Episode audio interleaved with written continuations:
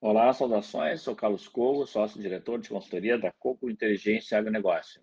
Abordando as tendências para o mercado de arroz nessa nova temporada 2023, é, destacando que os preços do arroz em casca para o produtor entram um ano sustentados no patamar acima de 90 reais o saco de 50 quilos, acumulando uma alta muito expressiva de 46% em nível nominal nos últimos 12 meses.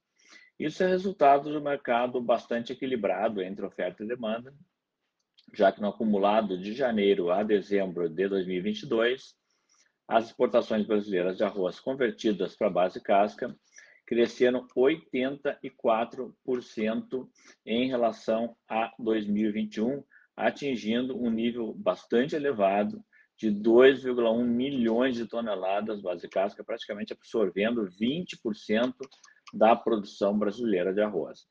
Nesse mesmo intervalo do ano, as importações cresceram apenas 21%, e isso acabou gerando um superávit na balança comercial do arroz em 2022 de 933 mil toneladas, se aproximando de 1 milhão de toneladas de superávit, ou seja, de volume vendido a mais do que internalizado pelo Brasil.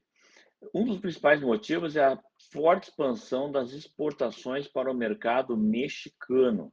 O mercado do México tinha absorvido 105 mil toneladas em 2020, apenas 32 mil toneladas base casca em 2021, e em 2022 o México adquiriu do Brasil 454 mil toneladas base casca, respondendo por uma participação muito importante de 22% em tudo que o Brasil exportou ao longo do ano passado. Esse é o fator importante e esse fator permanece para 2023. Com forte expansão de vendas externas e um consumo interno estável, os estoques iniciais desse ano e desta safra 2023 sofreram um recuo muito forte de 28%, ou seja, o Brasil entra o ano com apenas 1,9 milhão de toneladas de arroz base casca, é, quando no ano passado tinha entrado com 2,7 milhões de toneladas. A área plantada neste ano sofreu um recuo muito forte e está projetada em apenas 1,464 milhão de hectares, e esse é o menor patamar plantado no Brasil com arroz desde a década de 1960.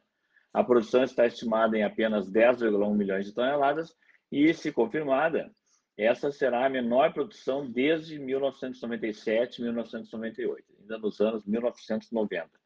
Então, o cenário que se coloca para 2023 é de um mercado com uma oferta bastante contraída, uma demanda interna estável e exportações muito fortes que podem novamente pressionar é, o escoamento é, dos excedentes aqui no Brasil, excedentes que praticamente se confirmado a soma estoque de passagem, estoque inicial mais é, oferta em produção, 10,1 milhões de toneladas, seria uma oferta total de apenas 12 milhões de toneladas. Né? Para 10,6 milhões de toneladas de consumo, teria um excedente de apenas 1,4 milhões de toneladas. Então, a capacidade exportadora vai estar limitada.